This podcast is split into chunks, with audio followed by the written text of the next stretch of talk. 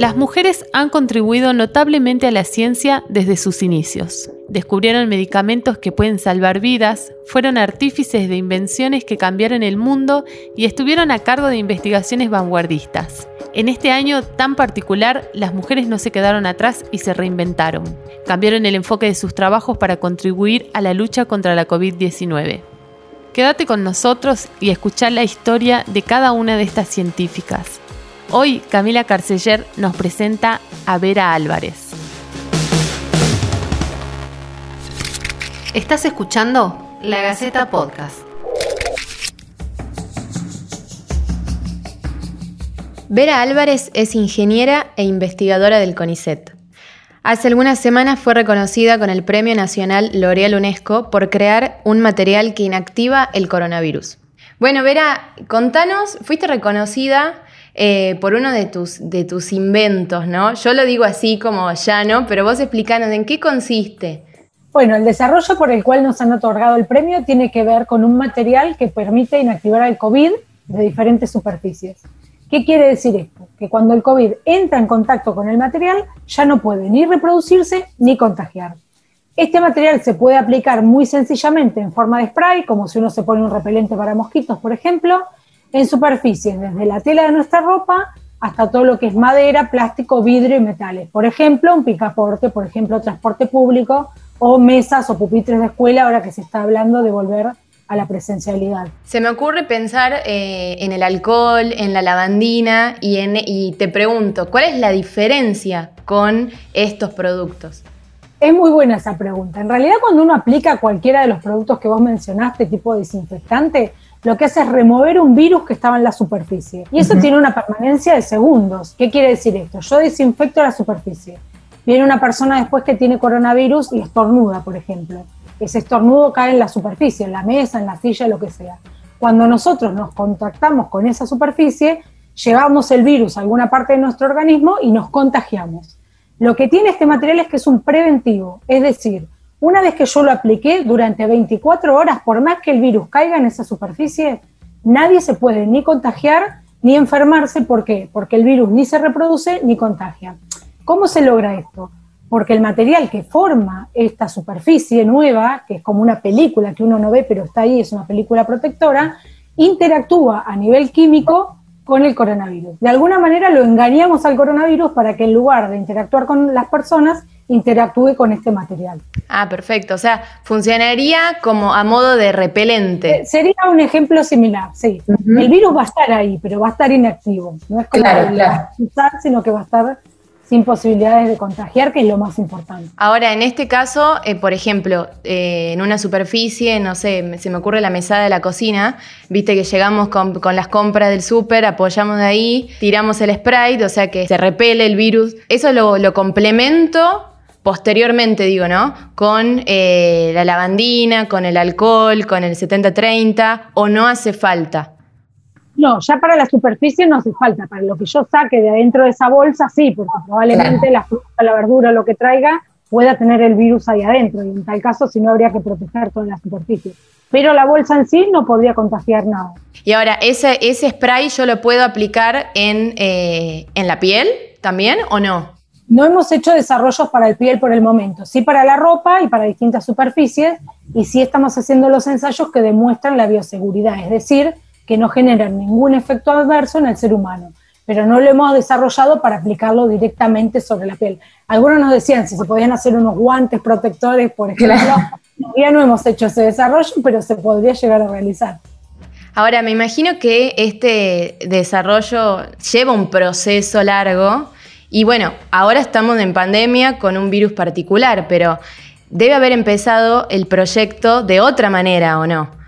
Exacto, el proyecto en sí empezó hace más de 10 años trabajando con el material base de esta formulación, que es un polímero biodegradable, o sea, un plástico, que es, obtiene de los desechos de la industria pesquera y que lo usamos para aplicaciones tan amplias como agroinsumos sustentables que reemplazan a los agroquímicos o materiales para delivery de fármacos en nuestro organismo, por ejemplo, fármacos oncológicos.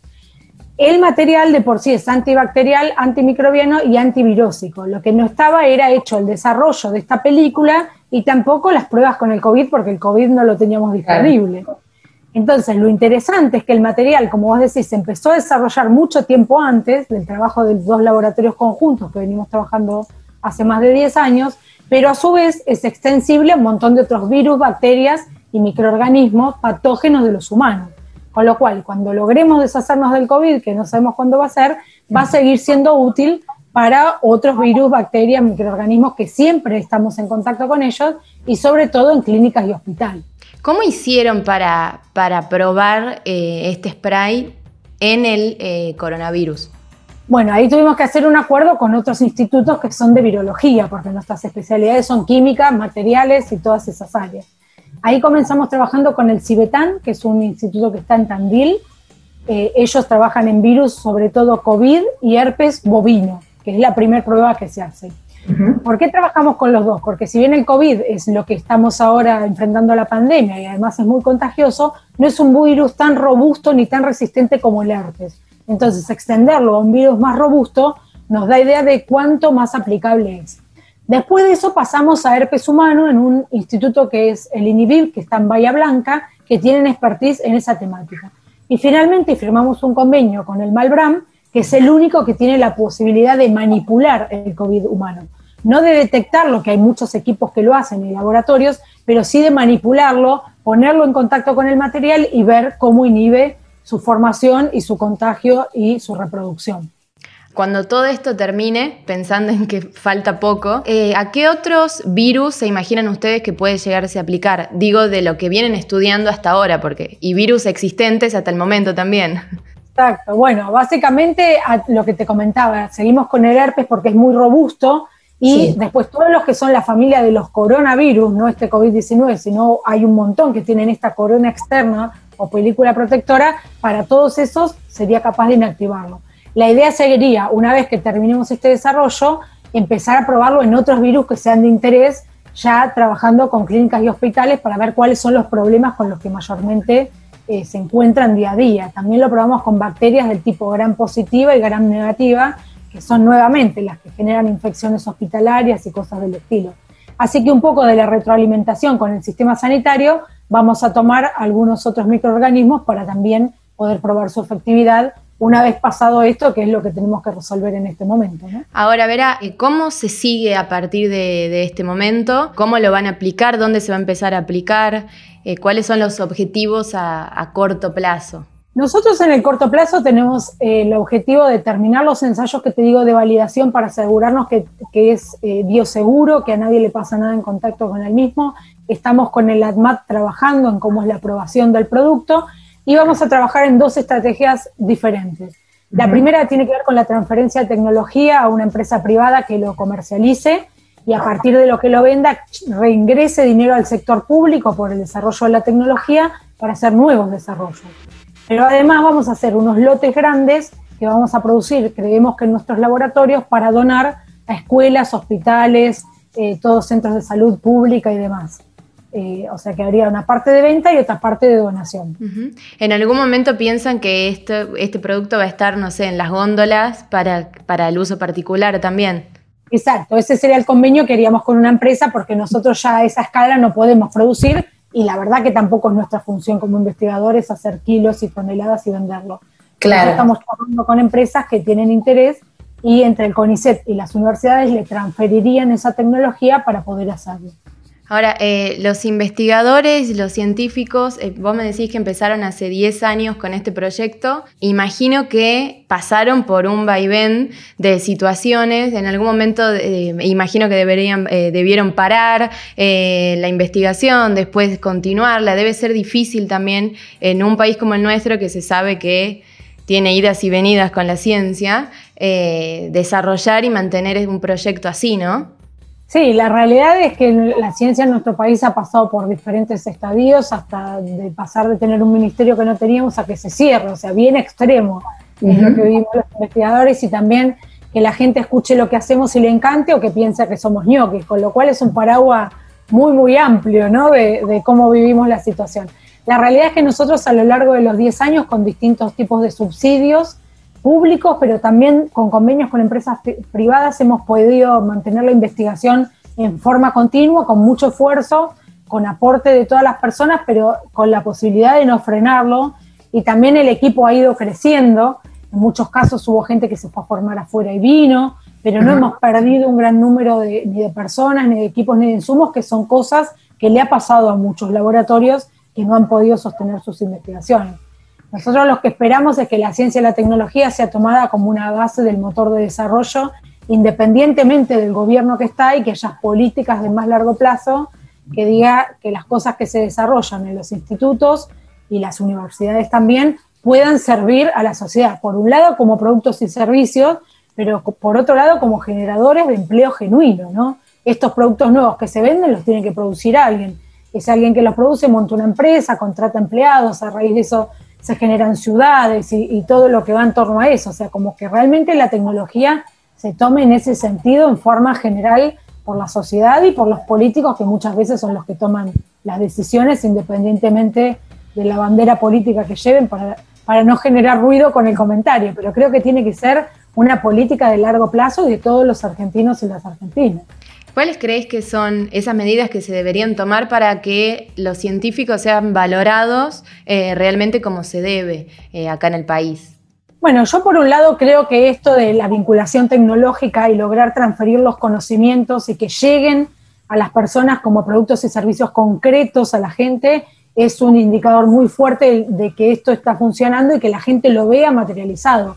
Porque nosotros tampoco tenemos que olvidarnos que somos empleados públicos, el sueldo nos lo paga cada una de las personas que está en su casa y muchas veces hay gente que trabaja un millón de horas viaja cuatro o cinco horas en colectivo y con los impuestos que paga, por ejemplo, de comprar el paquete de yerba para tomar mate, nos está pagando el sueldo. Entonces nosotros tenemos una responsabilidad ética y una responsabilidad social de que nuestro trabajo se materialice.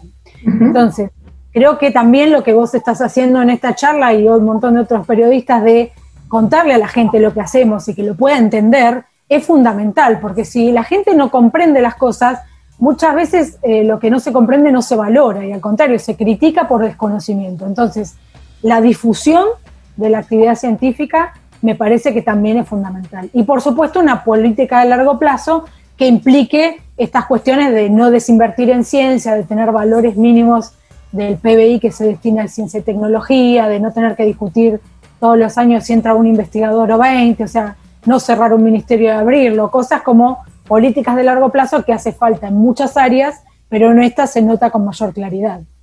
Ahora, ¿cómo es vivir para vos desde tu punto de vista de la ciencia? Y para mí es algo maravilloso, porque en primer lugar me apasiona lo que hago, o sea, estudié la carrera de ingeniera, soy de origen, después hice el doctorado pensando en solucionar problemas y básicamente en que fueran problemas concretos y con soluciones aplicables. Ese era como mi objetivo, o sea que de alguna manera este proyecto me está dando esa posibilidad. Por otro lado, es cierto que es una, carrera muy dedicada, pero yo no creo que otras no lo sean. Es decir, cuando uno hace una profesión del tipo que sea y, la ama con pasión, le dedica muchísimo tiempo. Entonces, es cierto que a veces lleva eh, complicaciones poder compaginarlo con la vida, pero tenemos una vida igual que el resto de las personas, tenemos familias, tenemos hijos, tenemos compañeros o compañeras que, bueno, también tienen que valorar sus sueños al igual que los nuestros y, ninguno rezagará el otro sobre todo en el caso de las que somos mujeres, ¿no?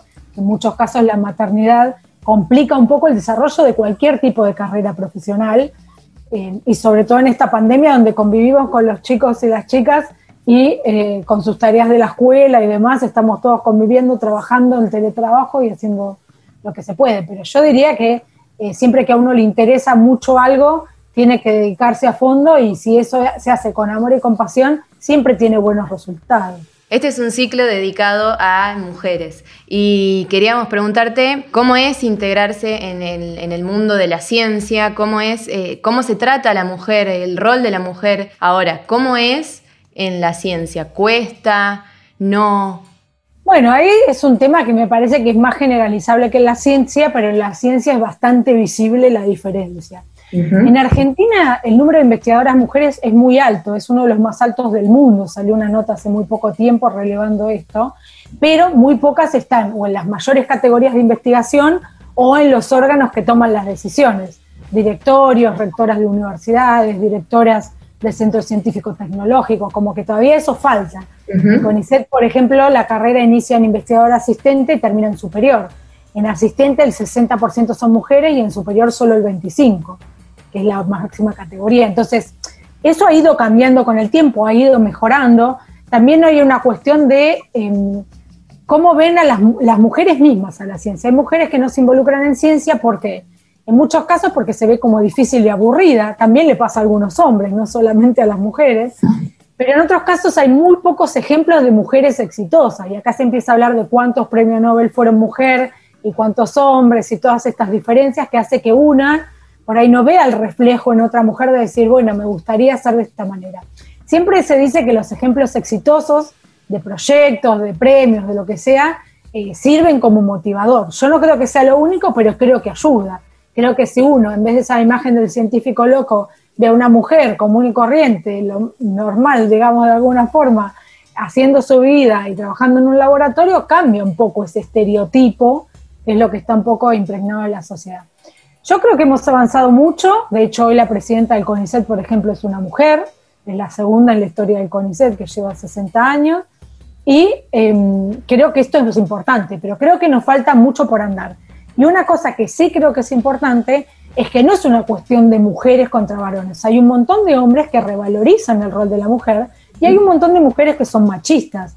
Entonces no es mujeres contra varones, sino mujeres y hombres juntos para que haya equidad de género y para formar equipos multidisciplinarios y multigénero, que en general son los más exitosos, porque vos tenés distintas miradas, no solo del tipo de ciencia, sino que la mujer y los hombres tenemos distinta lectura de lo que es la ciencia, cómo se construye, cómo armamos los equipos. Entonces, estar todos juntos compartiendo ideas me parece que lleva a equipos mucho más sólidos y resultados mucho más positivos. Y ahora, ¿cómo tomaron ustedes el, reconocimiento de la UNESCO?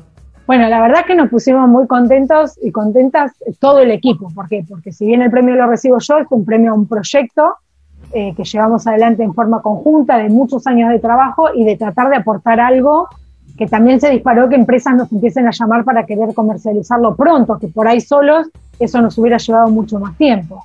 Y por otro lado, porque es un premio que justamente revaloriza el rol de la mujer en la ciencia y trata de, demostrar estos estereotipos para que podamos irlos cambiando entre todos y todas de a poco, ¿no? Así que es como un premio muy alegre en esos sentidos, ¿no? Y además siempre que uno le dan el premio, un premio del que sea, esto más allá de este premio es como decir, bueno, a alguien más que a nosotros nos parece que esto que estamos haciendo está bien y sirve para algo, no solo a nosotros que, que somos los que lo llevamos adelante.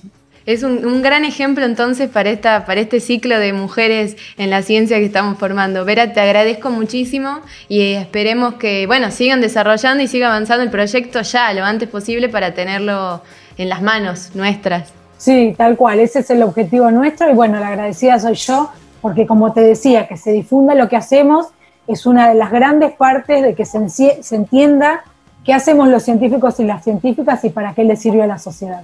Así que muchísimas gracias. Gracias a vos, gracias a vos. Esto fue La Gaceta Podcast.